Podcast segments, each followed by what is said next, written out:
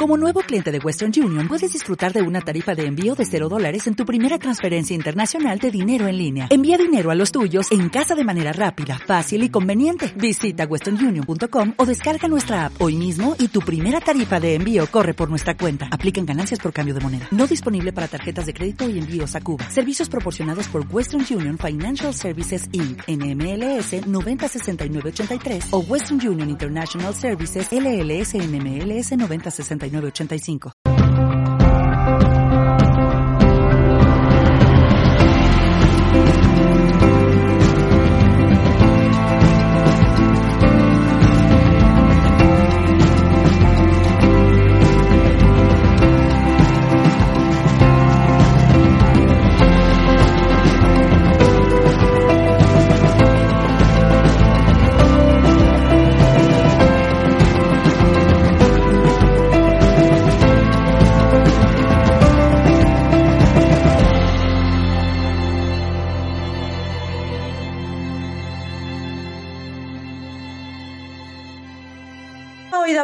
Hipnosis?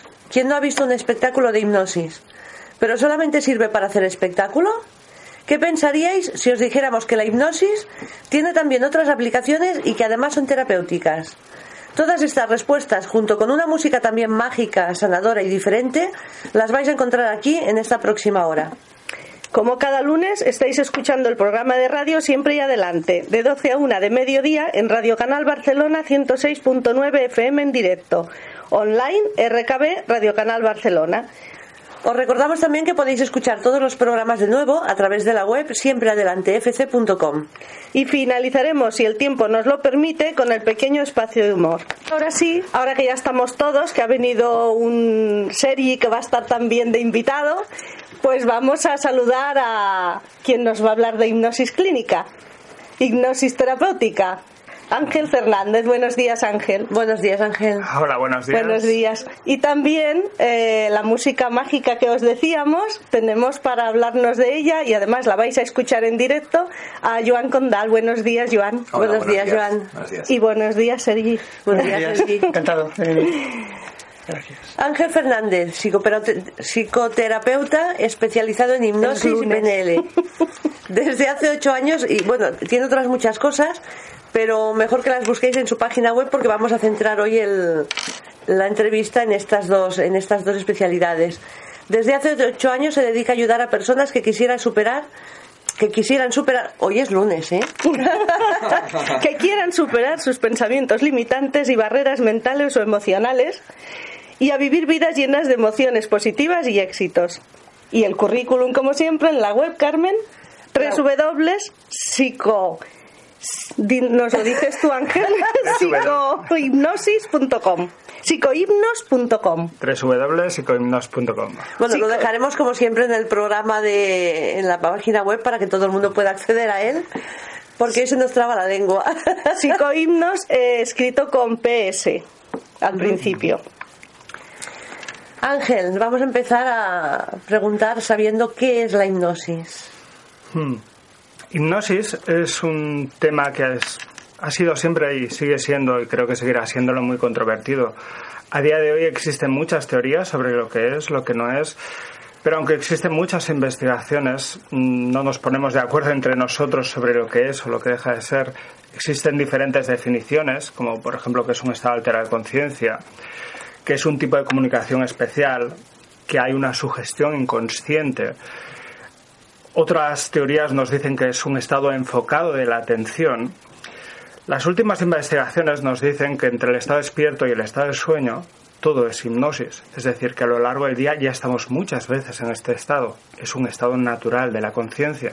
Lo que pasa es que la mayoría de veces no nos damos cuenta, no sabemos utilizarlo, ni siquiera lo reconocemos.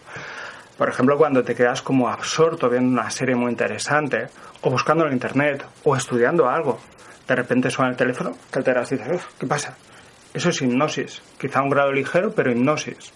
Cuando, por ejemplo, vas al cine, te dicen, apaga los teléfonos, te apagan las luces, te iluminan una gran pantalla frente a ti. Si es una buena película, cuando sales del cine dices, se han pasado dos horas, dos horas y pico. Esa distorsión de tiempo es un estado hipnótico. Te acuerdas de todo, has tenido el control en todo momento, pero parece que ha pasado algo raro con el tiempo. Cuando, por ejemplo, estás haciendo un trabajo muy monótono, que estás como soñando despierto este verano, mire a la playa y alguien te coge, eh, ¿dónde estás? Todo eso es hipnosis. Cuando sales de tu casa para ir al trabajo, de repente ya dices, salí de casa, he llegado, pero ¿qué ha pasado entre medio? Es un estado hipnótico. Cuando, por ejemplo, o sea que conscientes en todo momento, eh, casi no estamos nunca en plena conciencia de dónde estamos y lo que hacemos. Los últimos estudios que escuché nos dicen que entre 20 y 30 veces a lo largo del día entramos en este tipo de estados. Incluso muchas veces cuando explico este tipo de cosas, la mayoría de la gente me comenta esto, lo que tú dices, ¿no? Pues sí, estoy muchas veces a lo largo del día, sí, pero es espontáneo. Es como que nos hacemos una burbuja para desconectarnos de lo que hay afuera y meternos hacia adentro también, por ejemplo, lo que hace Joan, el trance musical, tú entras como esa fluidez. Eso también es un trance, es una forma de hipnosis. Esto es importante, es decir, la hipnosis es algo totalmente natural, como decía antes, entre el estado despierto y el estado de sueño todo es hipnosis, por lo que si lo vemos así, lo peor que nos puede pasar en una hipnosis es que después demos un saltito y entremos en sueño, nos quedamos dormidos, ni nos quedamos locos, ni nada por el estilo. Y después otra cosa también importante a decir es eso que dicen que es completamente falso, que en hipnosis tienes que decir la verdad. Piensa que incluso, incluso a nivel legal. Yo hipnotizaría a la pareja para que me lo cuente todo. no lo habéis escuchado nunca. Te dirá lo que quiera escuchar, lo que quiere que escuches. Piensa que incluso a nivel legal la legislación española no, no admite una prueba que mm, que se ha obtenido bajo una sesión de hipnosis, porque es como que siempre nos intentamos proteger, intentamos cuidar de nosotros. Entonces, si tú no haces o harías nada en el estado despierto, tampoco lo vas a hacer en hipnosis. Yo tengo un ejemplo, a mí me lo intentaron hacer durmiendo y fui contestando todas las preguntas, pero llegó un momento que me preguntaban cosas que yo decía no, no, no y no contesté ninguna. Y se quedaron con las ganas. Es simplemente un estado amplificado, por eso decía, hay mucha mala información, mucha distorsión, por la tele se ven muchas cosas. Demasiado. Ahora que hablas de la tele, eh, Ángel, la diferencia entre la hipnosis de terapia y la hipnosis de espectáculo, mm. que esa es la que solemos ver en la tele. Mm. Entonces, claro, todo se confunde cuando... por la tele yo primero hablaría de dos cosas. Por un lado, el cine. El cine es cine. Es decir, ahí ya es el mundo de la fantasía, el multicolor, que yo ahí no me voy a meter porque ahí se puede ver de todo. Por otro lado, los espectáculos o incluso sesiones que se hacen por televisión. Vamos a suponer que ya la palabra espectáculo te dice que el 90% está muy preparado. Es una cosa que se hace para entretener o hacer reír a la gente. O sea que más del 90% está muy organizado. Sin embargo, hay una pequeña parte, un 10%, que es real. ¿Qué pasa? Tú ves a dos o tres personas encima de un teatro. Uno está haciendo el indio, el otro está haciendo el avión y el otro se está comiendo una cebolla como si fuera una manzana. Lo que tú no ves es que dos o tres horas antes había 50 personas. Lo primero que hace el hipnotizador de espectáculo es decir, ¿quién quiere hacer esta experiencia? Siempre 20 o 30 personas que te levantan la mano. Yo, yo, yo, yo quiero salir yo nunca saldría. Pero tengo amigos que lo hacen y siempre tienen 20 o 30 personas. Así que funciona. Estas 20 o 30 personas es como que te están diciendo, te voy a dejar que hagas muchas cosas conmigo. Están muy predispuestos. Entonces el hipnotizador dice, genial, eso es lo que yo quiero, vente para aquí. Y empieza a hacer una serie de ejercicios. Estadísticamente, por perfiles de personas, igual que gente que es más fría o gente más emocional, hay un grupo de personas, a lo mejor uno de cada diez, igual que gente que se la mueve la música, los deportes, las matemáticas. Hay un tipo de persona que se relaja muy bien. Es como decirte, tú eres monada con los ojos oscuros, tú eres así. Hay otro porcentaje de gente, también uno o dos de cada diez personas, que son gente especialmente inexpresivos. Es como el otro extremo. Gente que es como un ladrillo, sinceramente. Y después la mayoría de nosotros estamos como flotando entre un estado intermedio. Depende del día, depende de la persona que tengamos delante. Entonces el hipnotizador de espectáculo sabe que esto funciona así. Y él empieza a hacer ejercicios y empieza a seleccionar gente. Va descartando gente. Al final se queda con dos o tres personas, pero no es cualquier persona que tú veas por la calle. Son los dos o tres que mejor se relajan dentro de ese grupo. Él tiene el conocimiento para detectarlos, los prepara y después los saca. Si lo intentara con uno de los otros grupos, ¿qué pasaría? Seguramente no funcionaría o necesitaría mucho más tiempo. La diferencia con este grupo es que esta gente en 20 minutos te lleva a un grado muy profundo muy rápido. pues esas personas a lo mejor necesitaría dos o tres semanas de entrenamiento para poder llevarlos a ese grado. Si lo piensas fríamente, es lo mismo que nos pasaba cuando éramos niños en el colegio. Venía el profesor, te explicaba algo en matemáticas, había un niño que a los 10 minutos lo entendía perfectamente. Otro necesita estar semanas y hacer cientos de, problemas. Por eso decía, ¿es algo natural? Sí. Pero como todas las cosas, hay gente que se la da mejor que a otros. Y en terapia, ¿en qué situaciones, que es a lo que nos vamos a centrar, no a la de espectáculo, en qué situaciones puede ayudar a las personas? A ver, vamos a salir también. Vamos a poner el ejemplo que la persona es como si fuera un ordenador. Un ordenador mm, que tiene diferentes partes. Tiene la tarjeta gráfica, tarjeta de memoria, el chasis y muchas otras partes. Hay un lugar que es el disco duro. Disco duro se guardan archivos, documentos, programas, carpetas y otras cosas. En el caso de las personas, ahí lo que guardamos son emociones, recuerdos, creencias, valores, imágenes y muchas otras cosas. Lo que nos permite la hipnosis es ayudar a la persona a entrar en su disco duro para poder hacer cambios y reorganizar toda esa información. Realmente en el fondo todo es una autohipnosis. El papel del terapeuta es guiar. Pero tú, como explicabas tú antes, tú solamente vas a llegar donde quieras llegar. Tú solamente vas a hacer lo que quieras hacer. Si una persona quiere cambiar, se puede facilitar ese cambio. Si una persona no quiere cambiar, no vas a hacer nada. Las aplicaciones más conocidas, pues por supuesto a nivel de cambio de hábitos, son dejar de fumar y cada se escucha más el tema del gazar. Pero también hay muchísimas más. Como te comentaba, por ejemplo, a nivel de emociones, resulta mucho más fácil trabajar eh, con gente que quiere aumentar la autoestima, gente que tiene ansiedad, depresión, gente que ha tenido recuerdos traumáticos, ese tipo de personas que te dicen, es que en esta situación tengo como un nudo en el estómago o tengo como algo pesado en el pecho. A través de la hipnosis eso es más fácil trabajarlo que no desde el nivel de vigilia, de hablar y hablar y hablar. Se puede trabajar directamente con esa emoción. A nivel de empresas, últimamente también estamos desarrollándolo bastante, por ejemplo, para toma de decisiones, mejorar la productividad, conseguir más fácilmente los objetivos motivación. A nivel de coaching deportivo, también aumentando la motivación de los atletas también mejora mucho. También es como vamos a decir el GPS mental, si se enfoca en la misma dirección, hace que todo sea mucho más fluido. Claro, porque tú además unes la PNL a la hipnosis. Sí. ¿En qué convergen esas dos?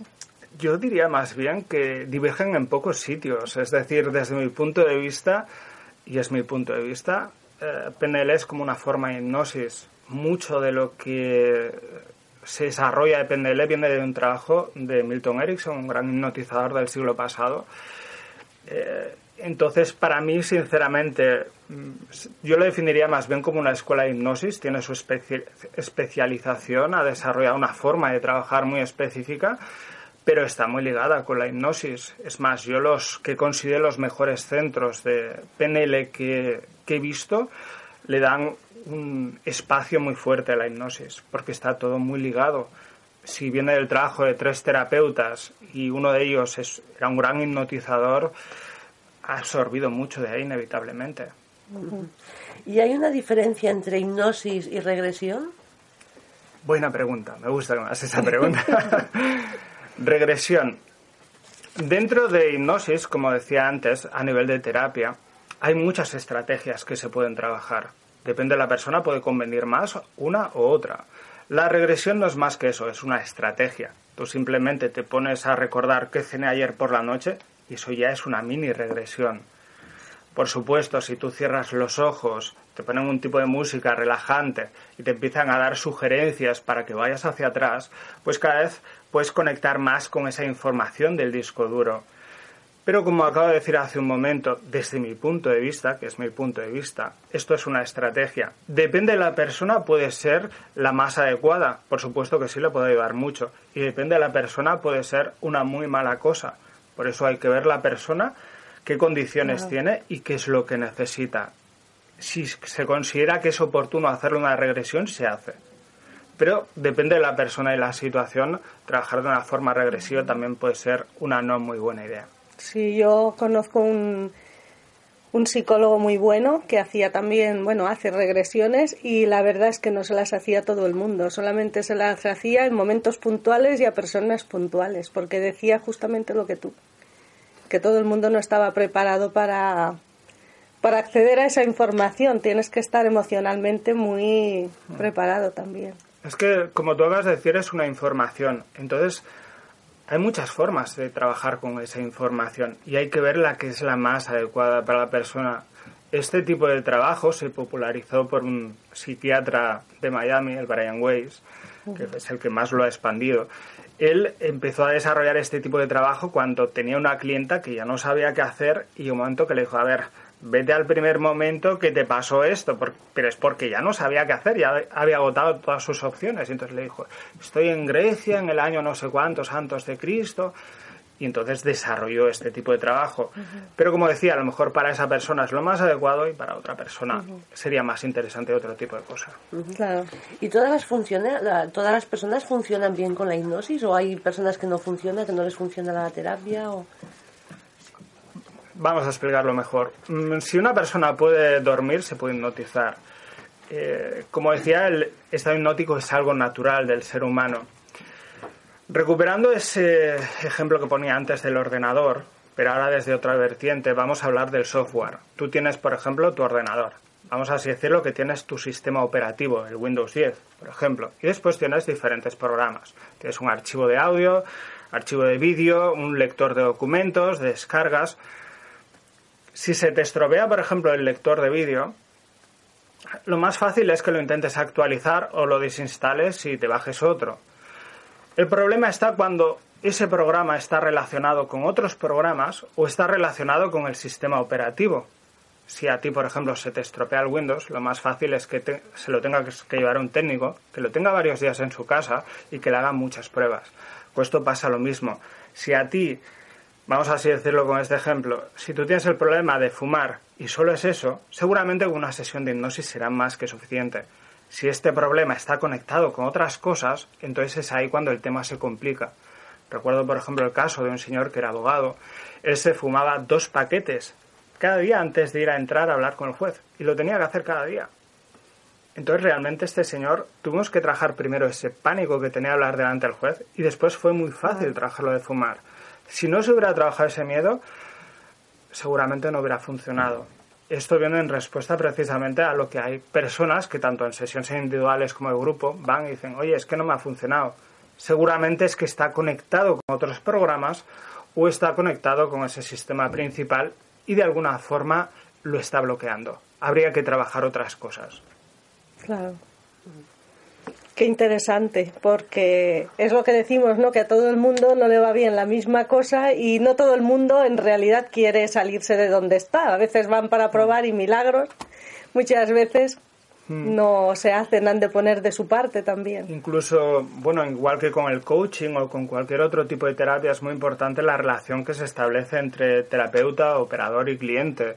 Es decir, que a lo mejor una persona va con otro profesional y no le funciona y viene contigo y le funciona perfectamente. Claro. Ha de haber un poco de conexión y... Claro, es como si Joan, por ejemplo, va a un sitio a tocar la guitarra y no le gusta el profesor y dice, esto no funciona no, lo que pasa es que no te cuadra ese profesor. Pero a lo mejor va con otro profesor que tiene otras condiciones que mejor se adaptan a él y dice, esto es fantástico, maravilloso. Con esto pasa lo mismo. Y supongo que también habrá personas que, te lo digo porque yo me he encontrado, que dicen que sí, que sí, que quieren, que quieren salir de mm. ese problema, pero luego no les funciona. Mm. Y también al revés, ¿eh? Y, estás conectado y estás muy conectado con la persona y dices, bueno, ¿qué está pasando? Porque estás probando cosas y no avanzas, ¿no? Como te decía, eh, también pasa al revés, es curioso. Personas sí, sí. por eso decíamos, ¿no? Que una cosa es hablar desde el nivel consciente y otra cosa es desde el nivel inconsciente. Y como te decía, dentro de ese nivel inconsciente, las eh, relaciones que puede haber con otros programas eh, invisibles, porque aquí al final siempre hablamos de un puzzle invisible de 100.000 piezas, que cada persona es un puzzle diferente, seguramente está conectado con otras cosas en la vida de la persona que le está dando, le está aportando de alguna forma algo. Aunque parezca muy extraño, en la cabeza de esa persona se lo ha montado de este modo. En mi experiencia, normalmente suele ser esto. Es decir, está conectado, le está de alguna forma dando una ganancia secundaria. Pero a veces puede resultar muy difícil el observarla. Yo, por ejemplo, con el caso de este señor que te explicaba, de este abogado, con lo de dejar de fumar, lo vi muy fácilmente. Pero también he visto casos que, que no lo reconoces a primera vista o intuitivamente, sino que tienes que hacer una gran exploración, hacer un gran seguimiento de ver qué pasa con esa persona en su mundo.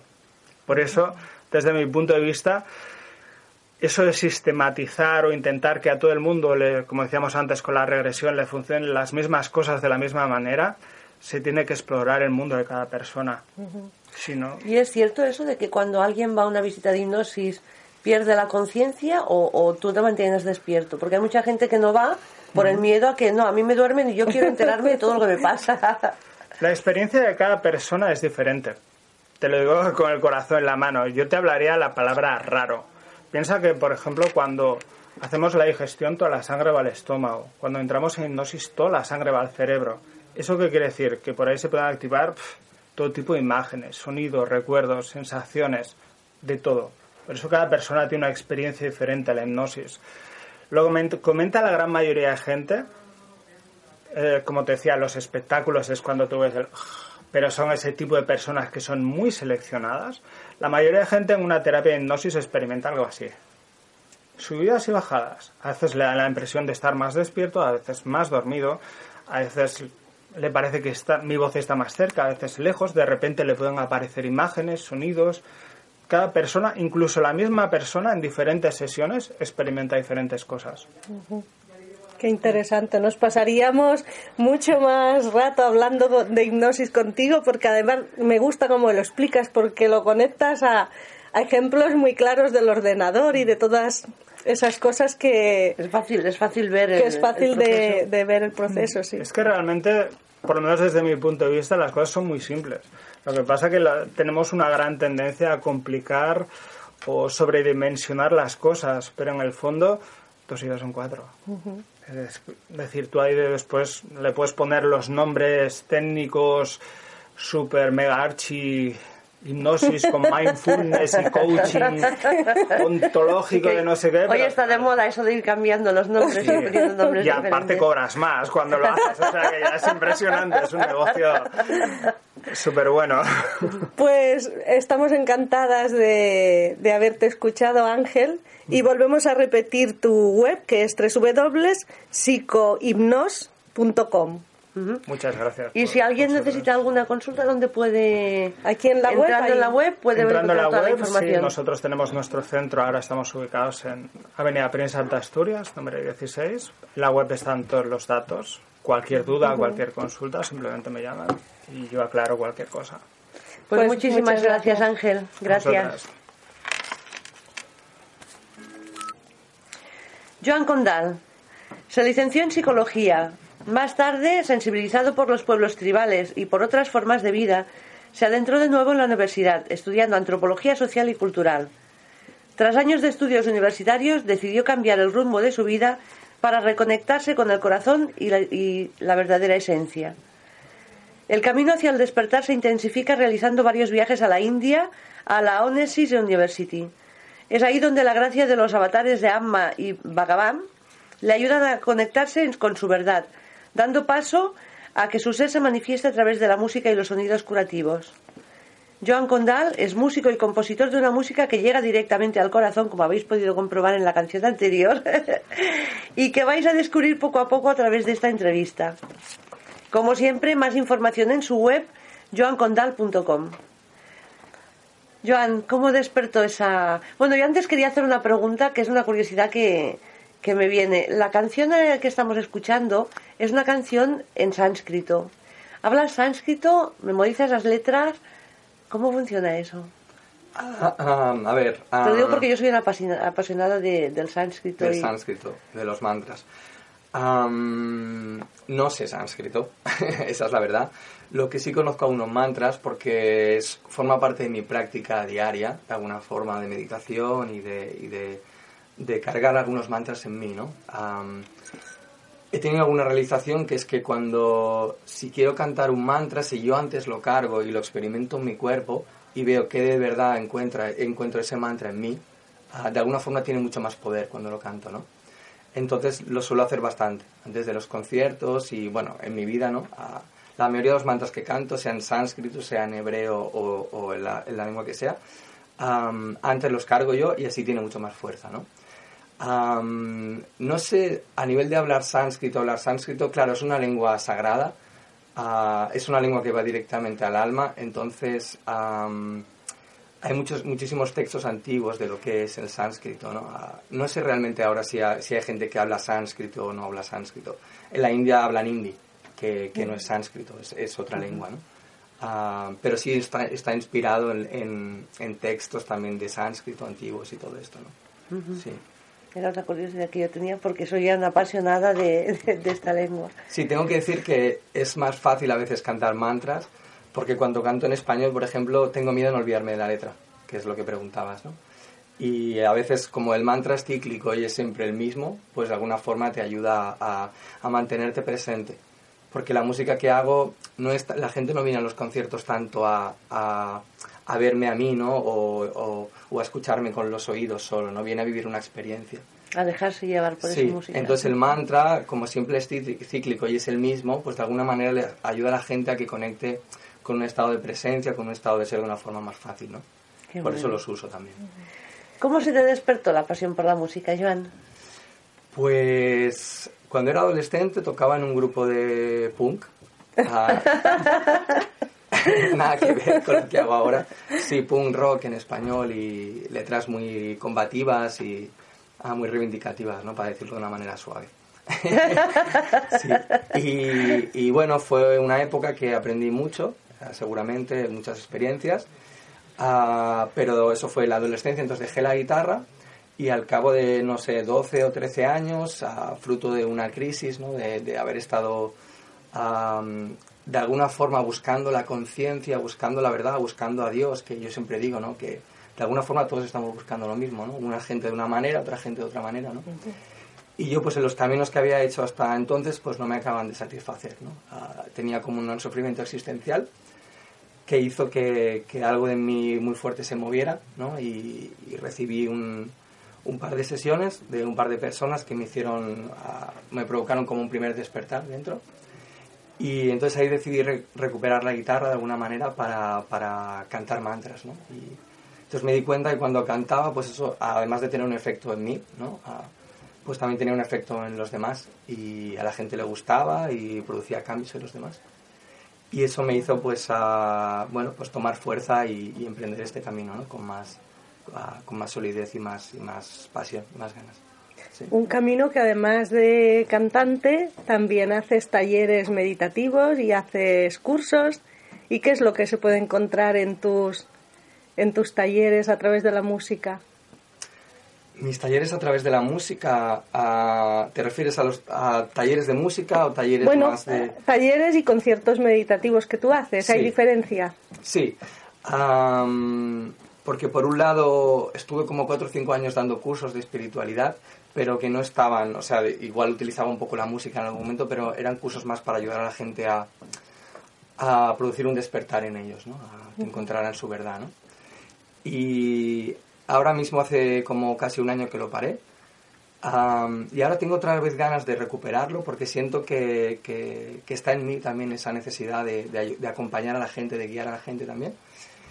Y, lo que ahora lo quiero hacer también utilizando la música, como que tenga mucho más fuerza ¿no? en, ese taller. ¿no?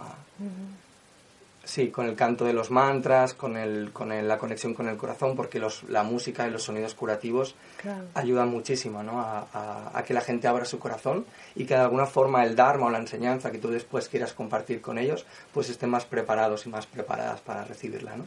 Eso sí ayuda mucho a la música. Qué bueno. Yo tiene 27. Eh, ¿Cuántos eh, álbumes? Dos, dos, álbumes. ¿Dos, álbumes? tienes de música? Sí, uh, dos y me, tres. dos, pero luego tengo uno también que saqué con un grupo. Fue el primer álbum que sacamos. Y, y, bueno, ya no, ya no estamos tocando con este grupo. Nos juntamos muy de vez en cuando. Ah, pero en solitario dos, sí. En tu web pueden encontrar los álbumes, los títulos de las canciones, todo. Sí, sí, sí, en joancondal.com están los dos álbumes. No está el primero, el, el, que tenía con otro grupo, pero los en solitario sí están allí. ¿Y tocas la guitarra y el hang? Bueno, toco, Más que instrumentos, yo los utilizo para, para ensanchar y ampliar mi estado de presencia y mi estado de ser. Yo tengo muchísimas ganas de escuchar un Han en directo, porque yo no he escuchado nunca ninguno y he visto que te has traído uno. ¿Nos podrías dar una, tocar un poquito unas notas, tocar un poquito para tocar que un pudiéramos... poquito, Han. Yo hoy estoy de curiosa contigo, ¿eh? voy preguntando, voy mirando lo que, lo que a mí me... Tu pregunta, yo estoy encantado de compartir, claro que sí. Porque es un instrumento tan, tan diferente. Parece un platillo volante. Sí. Sí, un platillo volante, un corazón, a muchas cosas, ¿no? Sí, es un instrumento muy especial, sí. ¿Qué nos vas a tocar, Joan? Pues no lo sé. la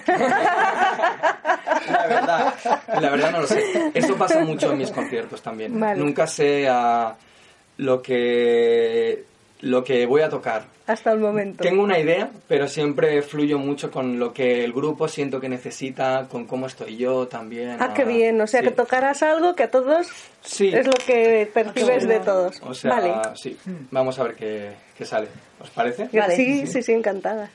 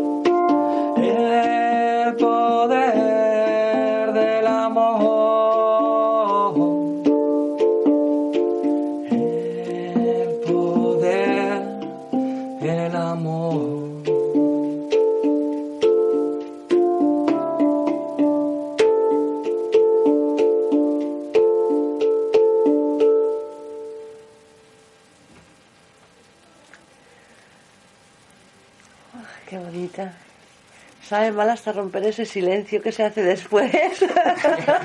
Sí, pero los que pero claro, los que lo no mejor escuchan no pueden escuchar el silencio, Van a estar en el programa un cuarto de hora en silencio. pero te deja Pero- súper... ¡Guau! Música para el alma. Sí, am, cambia, ¿no? Hasta la manera ahora de, de- de hablar, ¿no? Y es como que entramos todos en un estado más, más profundo, ¿no? Más, más cerca de, de, de nosotros, ¿no? De lo que somos realmente, de nuestra alma, ah, desde nuestros planos más elevados hasta nuestros planos más encarnados, ¿no? Porque no solo somos un cuerpo, sino somos ah, una conciencia encarnada aquí en la Tierra. Y eso es lo que quiero transmitir también en mis, en mi en mis concier- conciertos. Am, es que la gente se lleve una experiencia de conexión, pero aquí en la tierra. Porque a veces en la espiritualidad hay demasiada gente que está haciendo cosas, trabajos muy interesantes, pero a veces como no está del todo aterrizado en el cuerpo. ¿no? Y tenemos un trabajo, tenemos un día a día, tenemos ah, unas relaciones con personas, ¿no? Entonces es importante, ¿no? Unas responsabilidades también, un sistema, unos impuestos, hay toda una serie de historias, ¿no? Unas carreteras, ¿no? Entonces me gusta como integrar todo eso y ser muy responsable, ¿no? con todo eso, ¿no? Sí. Y creo que, que, que la gente que viene a mis conciertos, de alguna forma, conciertos, Conciertos. conciertos, am, les inspiro a, a que vivan esa experiencia, ¿no? En su día a día también. Que se lleven el concierto también a su, a su manera de caminar en la vida, ¿no? Y de vivir aquí, en esta, en esta vida. Qué bonito. Para mí es como casar el cielo con la La tierra. Sí, Es- que son uno. Que nosotros los separamos. Nos separamos. pero son uno. Es como el- la mente y, y el corazón, ah, también son uno, ¿no? Es interesante a veces las- en meditaciones, en relajaciones, ¿no? Cerramos los ojos y, y decimos, conéctate con el cuerpo, ¿no? Y la cabeza la ponemos fuera. Y la cabeza es el cuerpo también, ¿no? Y te dices, el cuerpo es bajas abajo, ¿no? Y, y, y quizá algún día descubramos que, que el cuerpo es la naturaleza que nuestro cuerpo es todo. Es Dios, es la conciencia también. Somos un mismo corazón respirando a través de esta experiencia en esta vida. Qué bueno. Sí. Tus talleres con todo eso han de ser mágicos. Porque escuchándote ahora ya se hace el silencio y se queda uno como más interiorizado. Me gusta mucho la familiaridad, me gusta mucho cómo romper esa ah, distancia a veces entre maestro y gente que viene ¿no? a aprender. Me gusta trabajar desde la más igualdad que yo pueda ofrecer en el momento y eso lo hago a través de mi honestidad, de, de exponerme también muchas veces ¿no? delante de la gente y en los conciertos también muy, como muy- me gusta mucho estar muy cerca de la gente, ¿no? que, que exponer mi lado humano también mostrarlo ahí delante, ¿no? Y, porque es, el lado humano es un lado divino también, entonces es lo mismo, ¿no? Además, todos aprendemos de, de ejemplos, no de Sí. palabras. Entonces, Exacto. viendo. El maestro es aquel que, que te está enseñando Total. lo que es él totalmente desnudo, ¿no? Entonces, Sí. aprender de ahí tiene que ser muy fácil. Sí. Y es la manera para sanar cosas. Cuanto más nos escondemos, primero que realmente nos escondemos es de nosotros mismos, ¿no? Pero cuanto más nos escondemos, más estamos poniendo muros y obstáculos para que la sanación ah, se dé, ¿no? Él, seguro que Ángel también lo ve así, ¿no?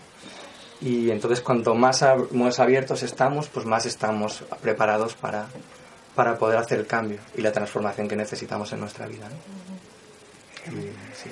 Y Joan, eh, hablando de conciertos, o Sergi, que no sé quién nos lo va a hablar, hay un concierto ya mismo. Ahora, el día 3, ¿no? Sí. Sí, pues sí, mira, eh, el viernes, este viernes mismo, 3 de febrero, a las ocho y media, hay una preciosa iglesia ahí en la Rambla Cataluña, es la parroquia de San Ramón de Peñafort.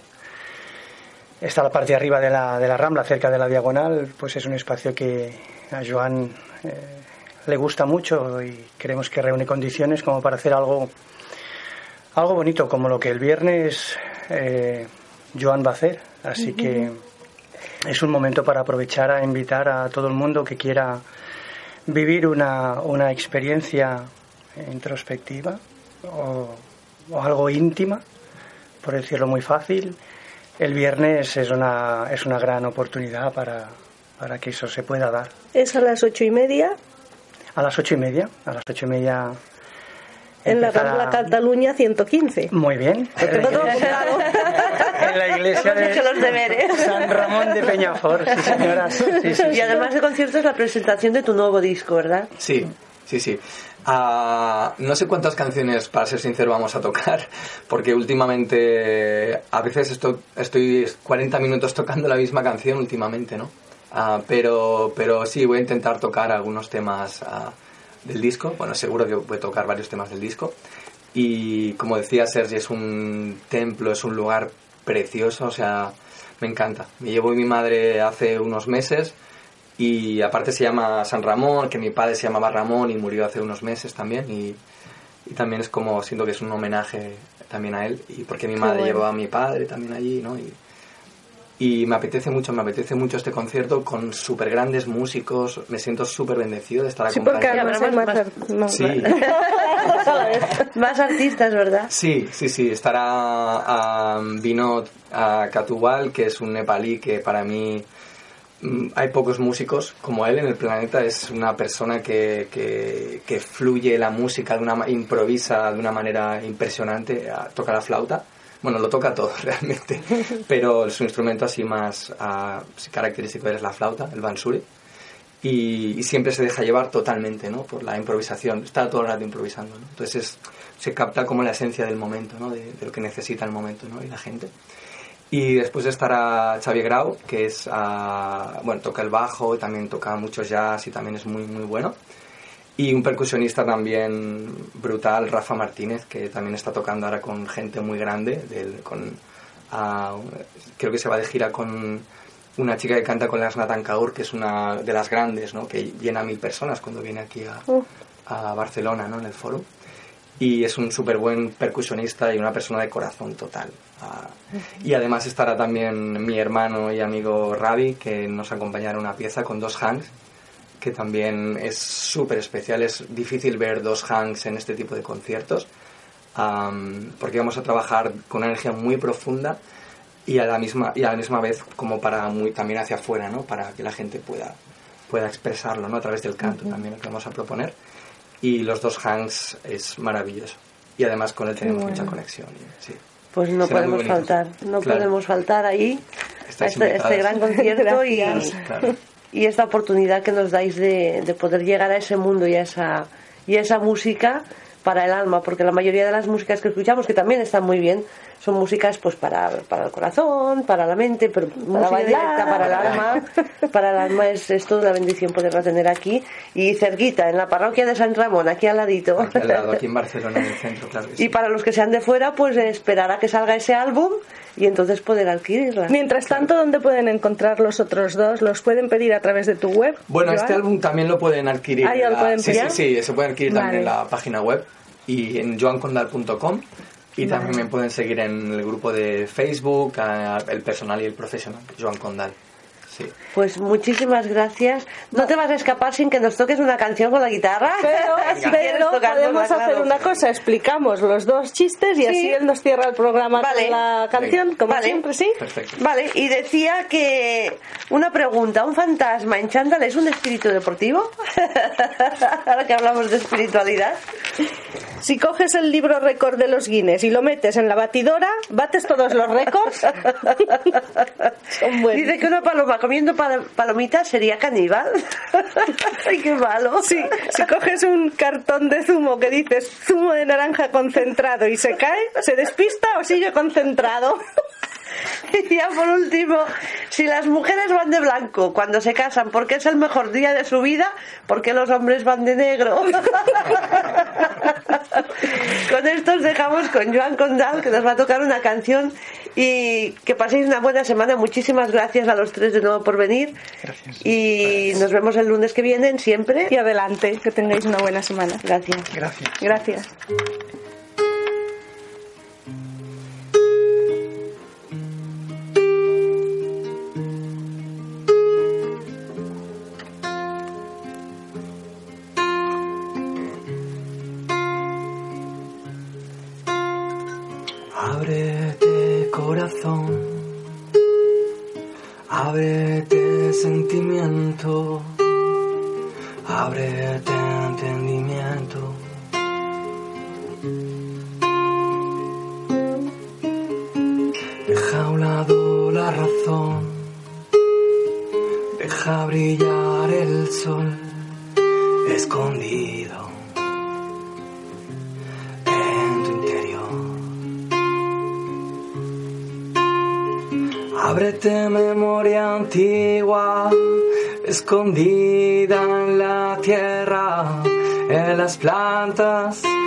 Bajo el agua, bajo el fuego.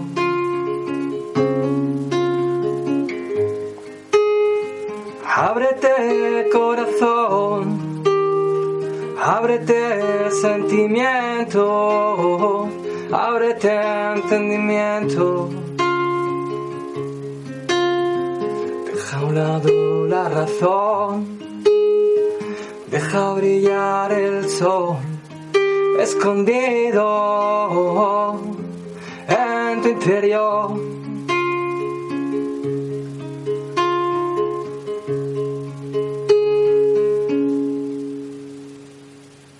Es tiempo ya.